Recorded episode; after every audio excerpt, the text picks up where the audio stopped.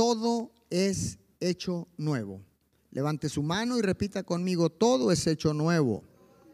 Dígalo una vez más desde su hogar, todo es hecho nuevo. Ok, quiero decirle que cuando usted eh, recibe algo nuevo, cuando usted eh, tiene algo nuevo, lo disfrutamos tanto, nos regocijamos por tener X cosa, no importa qué sea. El asunto es que es nuevo. Y cuando es nuevo, ¿a quién no le gusta el olor a nuevo de la ropa? Un perfume nuevo, un vehículo nuevo, una casa nueva, unos zapatos nuevos. ¿Qué es, qué es lo que usted eh, eh, le da gozo al recibir algo nuevo? Escuche bien, hemos titulado una vez más en este día la predicación Todo es hecho nuevo.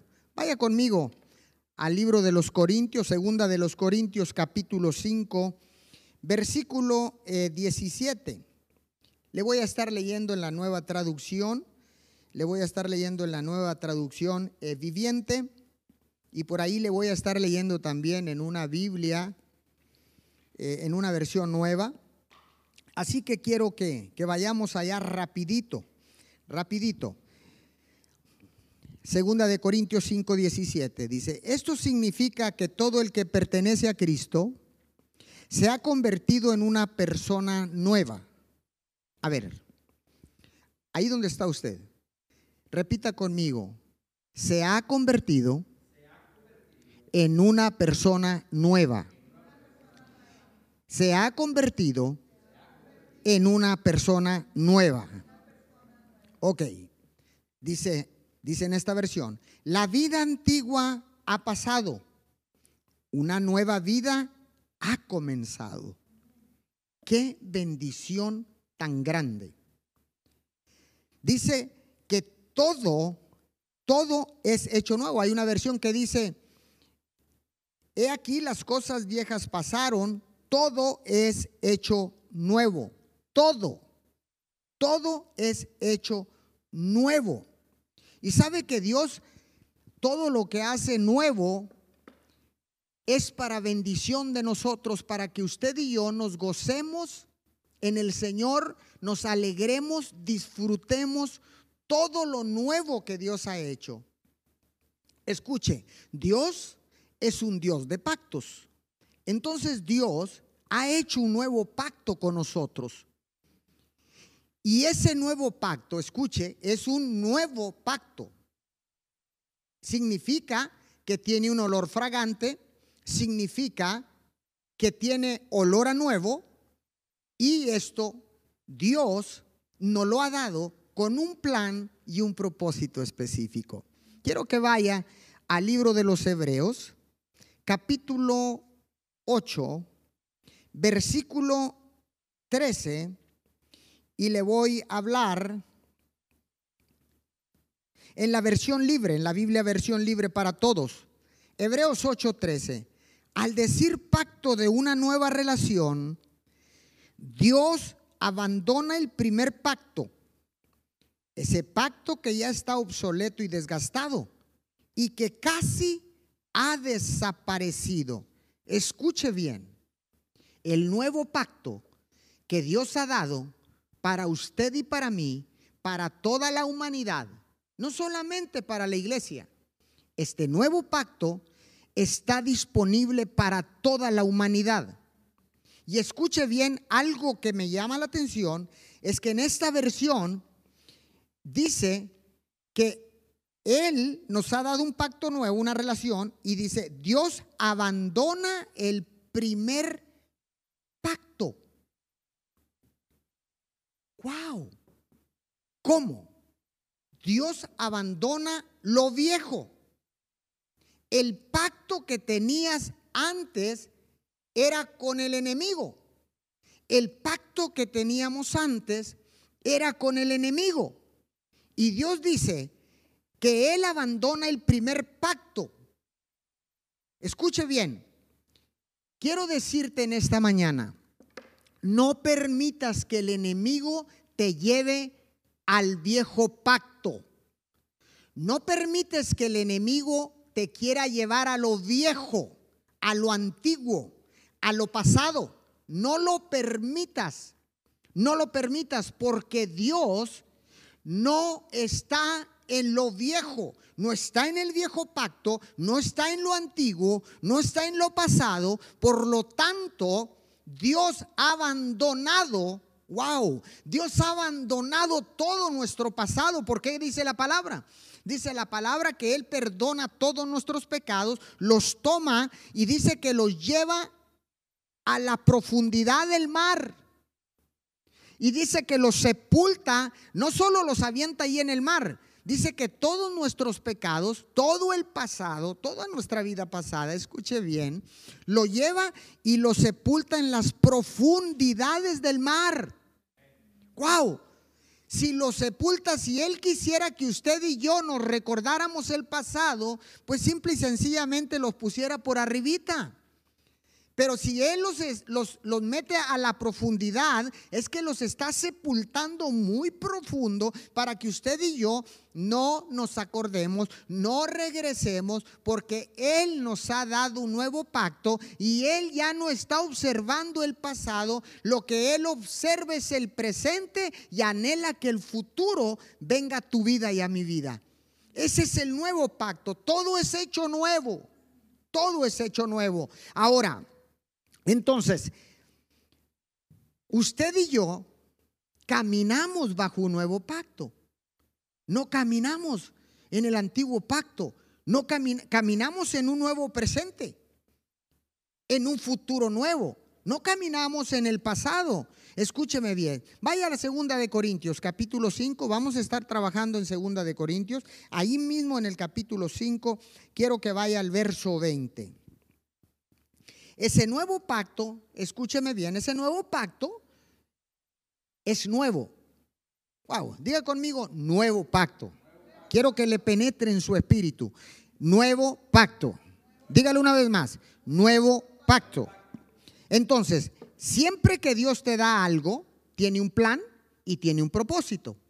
Ese algo, ese nuevo pacto, tiene un plan y tiene un propósito.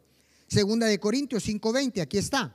Le leo en la Reina Valera del 60. Así que somos embajadores en nombre de Cristo. Wow, somos embajadores en nombre de Cristo. Como si Dios rogase por medio de nosotros, os rogamos en nombre de Cristo, reconciliaos con Dios.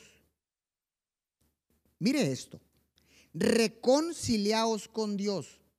Y dice que somos embajadores en el nombre de Cristo. El ser embajador te da un plan para que al ser embajador no nos quedemos simple y sencillamente con el nombramiento, sino que dice, te voy a dar un nuevo pacto, te voy a dar un nombramiento, que vas a ser embajador de Cristo, en el nombre de Cristo, pero también te lo doy con un propósito, te doy el nombramiento, te doy el poder, te doy la autoridad, pero para que reconcilies, te reconcilies con Dios. Dice, reconciliaos con Dios. Entonces, ¿qué hace un embajador? Un embajador es muy sencillo, representa a una nación completa. Ahora, déjeme decirle lo que dice en la versión en The Message. Eh, dice, hazte amigo de Dios. Él ya es amigo tuyo. Escuche esto. Amigo de Dios. No es cualquier amigo. Amamos a nuestros amigos. Sabemos que nuestros amigos son fieles. Sabemos que nuestros amigos están en el momento que los necesitemos. Sabemos que la palabra dice que mejor es el amigo cerca que el familiar lejano. Lo sabemos. Y dice Dios, ok, si tú confías en tu amigo, yo quiero ser tu amigo. Dice, reconciliaos con Dios. Dice en esta versión, dice, hazte amigo de Dios. Él ya es amigo tuyo. Antes de que tú te reconcilies, Él sigue siendo amigo de nosotros. Qué bendición. Ahora, déjeme decirle algo, porque el nombramiento de embajador es, es importantísimo. Los embajadores se les otorga todo el poder de una nación. ¿Sabía usted que los embajadores no usan dinero?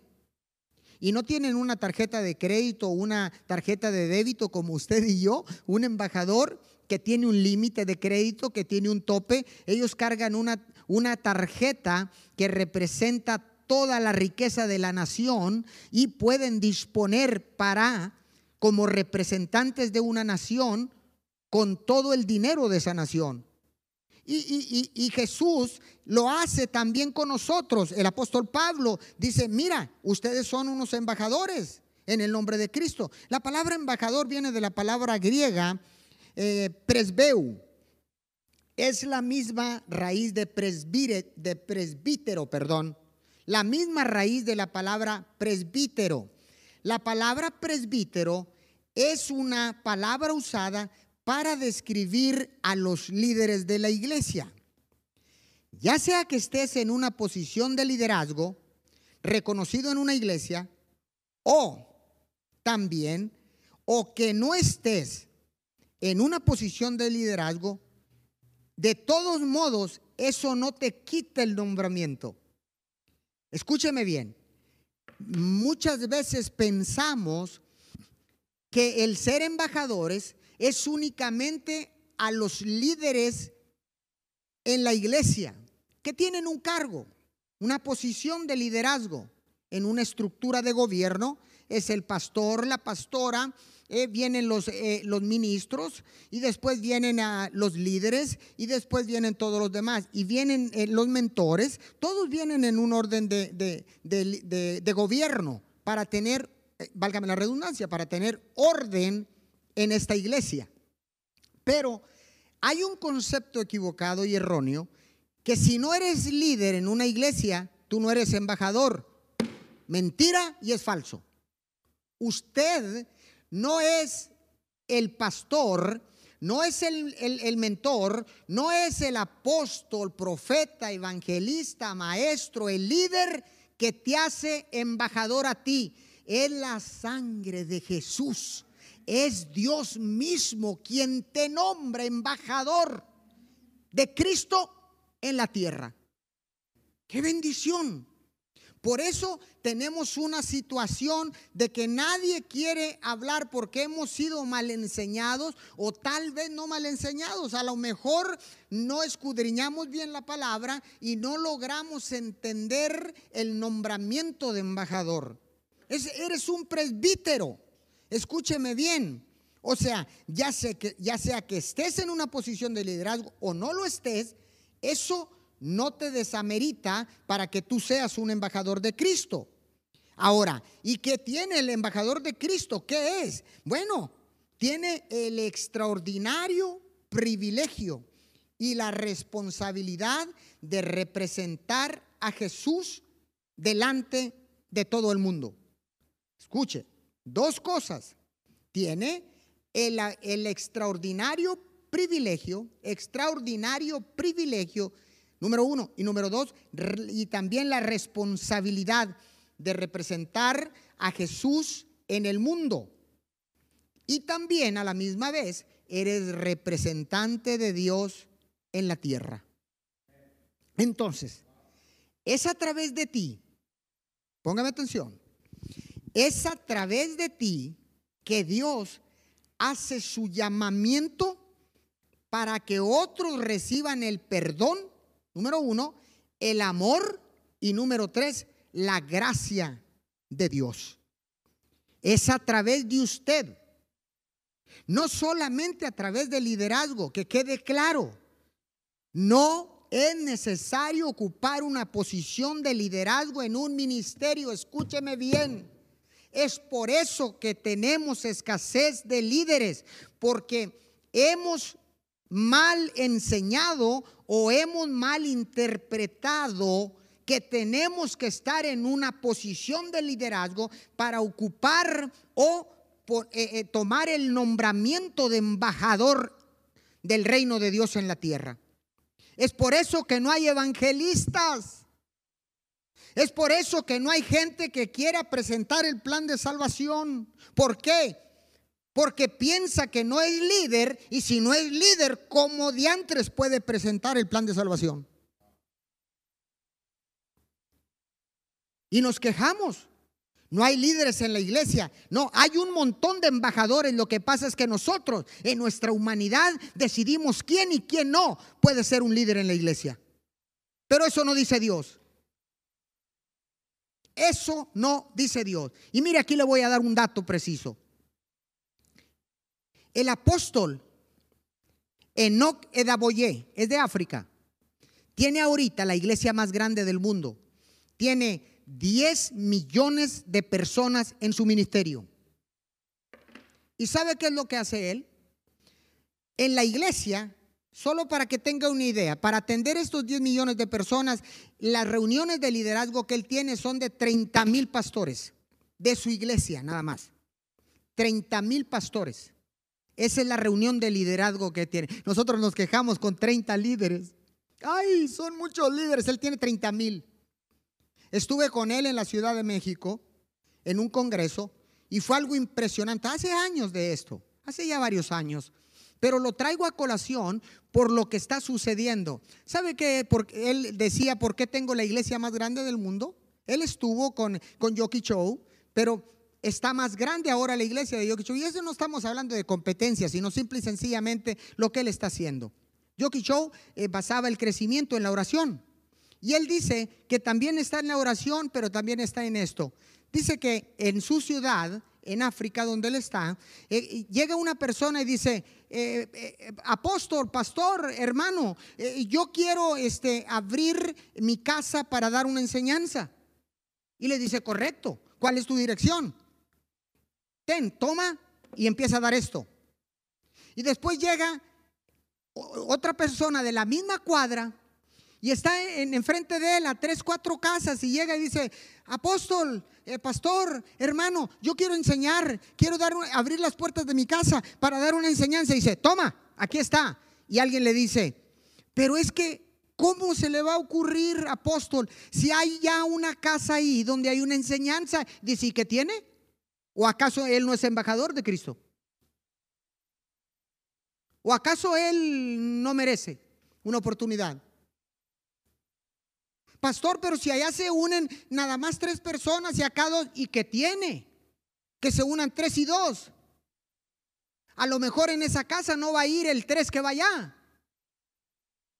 Abran donde quieran. Todos somos embajadores. Abran las puertas de su hogar. Enseñen la palabra. Reconcilien a la gente con Cristo. Ese es un embajador trabajando al 100% aquí en la tierra. Junte sus palmas por eso.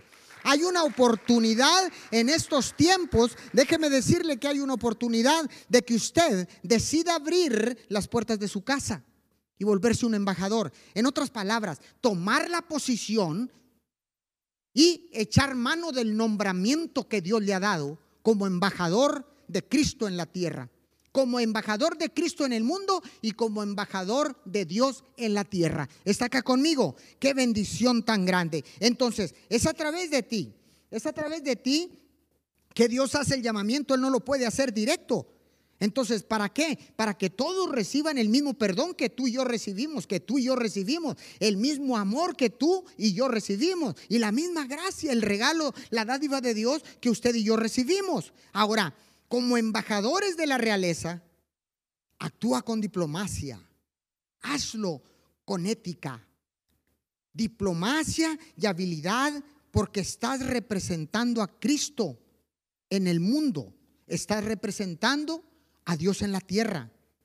Ahora como embajador estamos todos, todos, porque dice que el, que está en Cristo, nueva criatura es. Las cosas viejas pasaron, todo, dice todo, todo es hecho nuevo. Entonces, como embajadores, estamos todos llamados a ser una bendición para las naciones. Cristo lo ordenó, Mateo 28, 19 y 20. No lo busque, no lo busque porque eso es rapidito. Dice, Id por todas las naciones y predicar el Evangelio a toda criatura, bautizándolos en el nombre del Padre, del Hijo y del Espíritu Santo. He aquí yo estoy con vosotros todos los días hasta el fin del mundo. Así dice. Entonces, está dando una orden. Usted es un embajador y cuando usted es un embajador, tiene autoridad. Wow, tiene una autoridad con la unción real que Dios lo ha ungido, con la unción sacerdotal que predicamos el domingo pasado y con la unción profética para presentar el plan de salvación. Entonces Cristo ordenó que usted y yo fuéramos y predicáramos el Evangelio a toda criatura. Ahora, como embajador, fuimos bendecidos con un plan, bendecidos para bendecir. Génesis 12:12. 12. Dice 12.2, dice, y haré de ti una nación grande y te bendeciré y engrandeceré tu nombre y serás de bendición. Escuche, nuestro Dios, escuche bien, servir a Dios te engrandece. Dije, servir a Dios te engrandece. Dios hace un llamado a través de ti. Ahora déjeme decirle, Dios podría hacer el llamado directamente y usar ángeles, pero Él nos ha elegido a ti y a mí, a ustedes y a nosotros para hacerlo, encargándonos a nosotros el mensaje de la reconciliación. ¿Y dónde dice eso, pastor? Segunda de Corintios 5, 19. Se me está acabando el tiempo. ¿Quiere que lo termine? Wow, 5, 19. Vaya ya, segunda de Corintios 5:19, le leo en la nueva traducción viviente. Pues Dios estaba en Cristo reconciliando al mundo consigo mismo, no tomando más en cuenta el pecado de la gente. Escuche, no tomando en cuenta más el pecado de la gente. Y nos dio a nosotros, hágase así, mira, apúntese ahí en su casa. Diga, y nos dio a nosotros, diga, me dio a mí, dígalo, me dio a mí este maravilloso mensaje de la reconciliación. ¡Wow! Nos dio este maravilloso mensaje de la reconciliación. Ahora vaya, ah, si usted preguntaba, ¿y dónde dice eso, pastor? Ahí está, segunda de Corintios 5:19. Ahora vaya ahí mismo, en el libro de, segunda de Corintios, eh, capítulo 5, quiero que vaya al versículo 14 y 15, le leo en la nueva traducción viviente. Sea de una forma u otra, el amor de Cristo nos controla. ¿Quién te controla? Perdón, ¿quién? El amor de Cristo. No es tu mente, no es eh, eh, tus fuerzas, no es tu cuerpo. Usted y yo tenemos que aprender a someter el cuerpo al espíritu, emociones, a glotonería, tentaciones, lo, enseñamos el domingo pasado. Usted lo somete al Espíritu y usted va a salir victorioso. ¿Por qué? Porque tiene una unción real. Tiene una unción real, representa al reino de Dios en la tierra como embajador de Cristo en el mundo y embajador de Dios en toda la tierra. Qué tremendo. Ahora, escuche bien, dice, Cristo, el amor de Cristo nos controla. Ya que creemos que Cristo murió por todos, también creemos que todos hemos muerto a nuestra vida antigua. Él murió por todos para que los que reciben la nueva vida, ah, qué bonita palabra, ¿verdad? La nueva vida. ¿Cómo nos llamamos acá, ministerios internacionales? Nueva vida. Ah, qué bonita palabra. Dice, Él murió por todos para que lo reciban la nueva vida, para los que reciben la nueva vida en Cristo, ya no vivan más para sí mismos. Más bien, vivirán para Cristo, quien murió y resucitó por ellos. El amor de Cristo. ¿El amor de quién? El amor de Cristo. El amor es el motivo. Es el amor de Cristo el que nos obliga a presentar el plan de salvación. Su amor tiene la primera y la última palabra en todo lo que hacemos. Escuche bien, su amor. ¿Cuál amor? El amor de Cristo. Entonces, primero, estamos llamados a vivir una vida de amor. Amarás a tu Dios. Número uno. Número dos, los dos grandes mandamientos. Amarás a tu prójimo.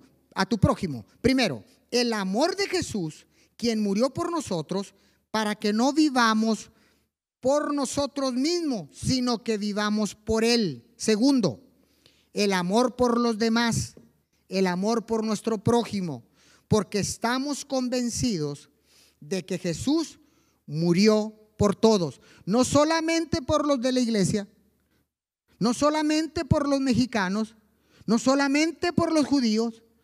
Cristo murió por todos, por ti, por tu familia, por tus hijos, por tu padre, por tu suegra, por tu vecino, por todos. Está acá conmigo. Entonces, el amor viene a ser el mensaje central. El amor es el mensaje. Dios te ama, Dios nos ama, Dios ama a todos y te da la bienvenida. Escucha bien, con los brazos abiertos, porque Jesús fue el que murió por ti y por mí, por tu esposa, por tu suegra, por tu abuela, por tus hijos, por todos. Y esto te puede hacer amigo de Dios. En otras palabras, puedes acercarte a Dios o puedes acercarte a Él con confianza, con toda la confianza, cuantas veces tú quieras o cuantas veces sea necesario. Vaya ahí mismo. Ahora vaya al versículo 18 y 19 de la misma segunda de Corintios, capítulo 5, 18 y 19. Dice, y todo esto es un regalo de Dios. ¿De quién? De Dios. Entonces no es de nadie más. Dios es el que nos da este regalo. Dice, quien nos trajo de vuelta a sí mismo por medio de Cristo. Y Dios nos ha dado la tarea de reconciliar a la gente con Él. tenemos un plan y un propósito. Esto es para todos, no nada más para el liderazgo de la iglesia. Dice, pues Dios estaba en Cristo reconciliando al mundo consigo mismo, no tomando más en cuenta el pecado de la gente y nos dio a nosotros este maravilloso mensaje de la reconciliación. En pocas palabras, le quiero decir, el mensaje consiste en la reconciliación. Este es el mensaje de Jesús. En eso consiste. Si pudiéramos redondear el mensaje de Cristo, sería este, la reconciliación. La amistad ha sido restaurada dentro de una relación de amor con Dios y para con los demás. Ese es el mensaje. Escuche, es un gozo mirar a la gente reconciliada. ¿A quién no le causa gozo? Es un gozo y un regocijo mirar a la gente reconciliada con Dios y reconciliada consigo mismo, reconciliados entre sí, escuche, especialmente en los matrimonios, en las familias y en otras relaciones rotas. En cualquier relación rota es un gozo mirar la reconciliación. ¿Está acá conmigo? Entonces, hay un plan, hay un plan, hay un propósito. Y Dios, el propósito de Dios es que usted y yo, el fundamento del mensaje es el amor. Y si redondeamos el mensaje, es la reconciliación. En otras palabras, usted no necesita estar ocupando un puesto de liderazgo. Usted no necesita inclusive estar en una iglesia para que usted no pueda ser o tomar la posición eh, del nombramiento que Dios nos ha dado como embajadores de Cristo en el mundo, como embajadores de Dios en la tierra. Quiero que se ponga de pie, por favor. Hay un plan, hay un plan y un propósito. Todos somos embajadores de Dios porque fue Dios quien nos dio ese ministerio de la reconciliación. Entonces, yo quiero que oremos. Ponga ahí, cierre sus ojos o si quiere postrarse, si quiere, usted haga lo que usted quiera, levante sus manos. Oremos en esta mañana preciosa. Señor, gracias porque todo ha sido hecho nuevo en nuestras vidas. Padre, ya no queremos el pasado. Gracias Señor porque la sangre de Jesús nos hizo entrar en un nuevo pacto y todo fue hecho nuevo. cuando decidimos arrepentirnos, Señor. Cuando decidimos reconocer el sacrificio de la cruz. Señor, ayúdame para ser un buen y excelente embajador en la tierra. Ayúdame a vivir una vida, una vida de amor, Señor, una vida llena del amor de Dios. Oramos en este día para que el amor de Jesús nos impulse y nos ayude en todo lo que hacemos, en todo lo que hablamos, en todo lo que predicamos, Señor.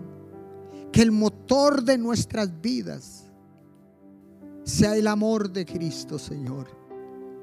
Que el motor de nuestras vidas en la tierra, Señor, como peregrinos de esta tierra con un nombramiento específico, como embajadores de Cristo en el mundo, como embajadores de Dios en la tierra. Señor, que podamos entender que hay un plan y un propósito divino. Señor, la reconciliación. Fuimos llamados a ser reconciliadores en el nombre de Cristo. Gracias por el pacto de la sangre, Señor. Porque ciertamente estamos en un nuevo pacto, el pacto de la sangre. Padre, no volveremos atrás. No regresaremos, Señor, a lo viejo, a lo antiguo, a lo pasado. Porque sé que ahora soy una nueva criatura. Así lo declara la escritura, Señor. Dice que todo es hecho nuevo a los que están en Cristo Jesús. Todo es hecho nuevo. He aquí, todo es hecho nuevo, Señor. Las cosas viejas pasaron, Señor. He aquí, todas son hechas nuevas. Gracias, mi Señor, porque todo lo has hecho nuevo en nuestra vida.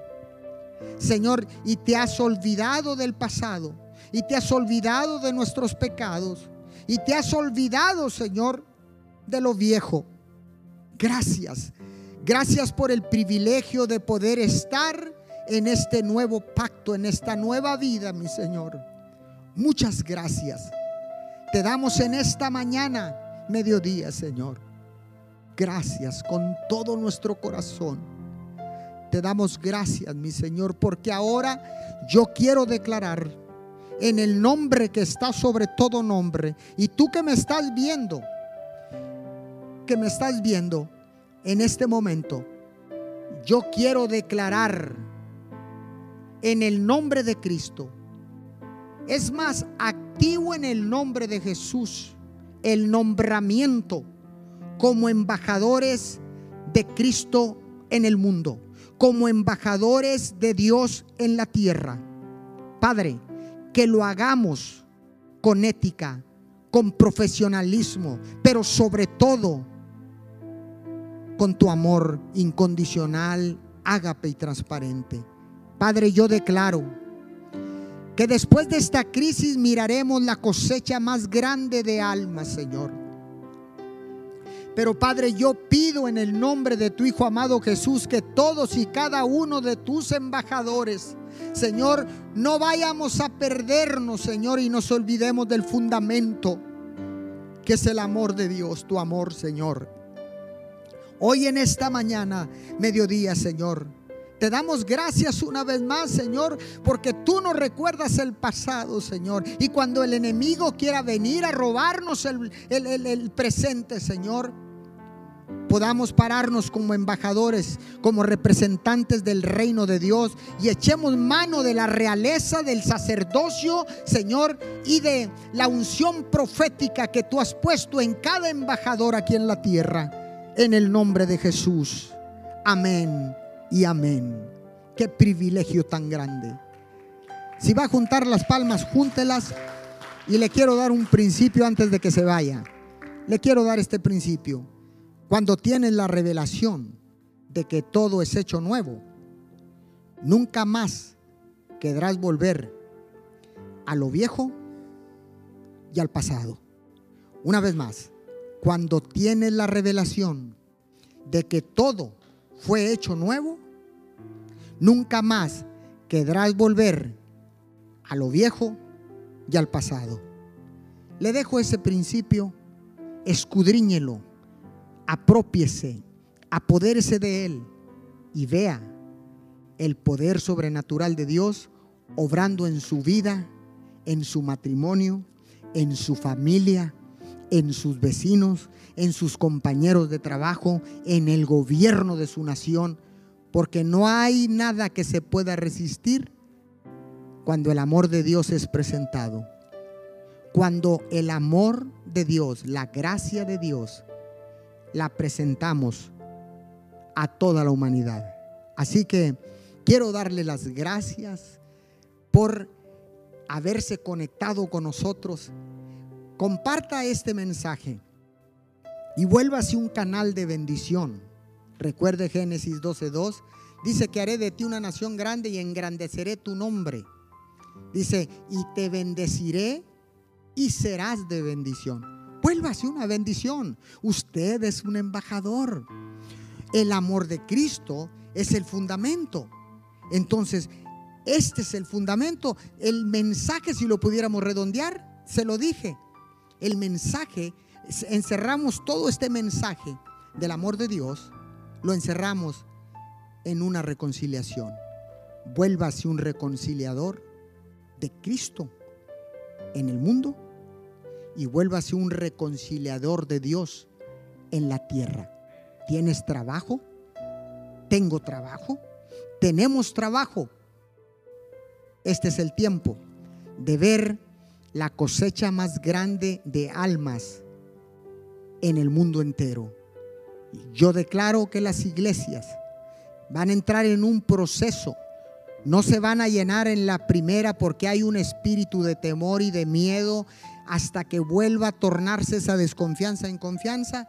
Miraremos, escuche bien, se va a cumplir la palabra de que vendrá comezón de oír y entonces no habrá lugar en las iglesias y la gente querrá escuchar la palabra aún por las ventanas o afuera de los edificios. Dios es quien lo va a hacer. ¿Está acá conmigo? Así que lo bendigo. Muchas gracias una vez más por conectarse a todas nuestras naciones hermanas, Nicaragua, Honduras, El Salvador, Colombia, eh, se conectan también de Perú, de Brasil, de Estados Unidos, de México, de Argentina, de Bolivia. Gracias a todos y cada uno de ellos por seguirnos en Mim Church. Y les recuerdo algo, no sin antes irme.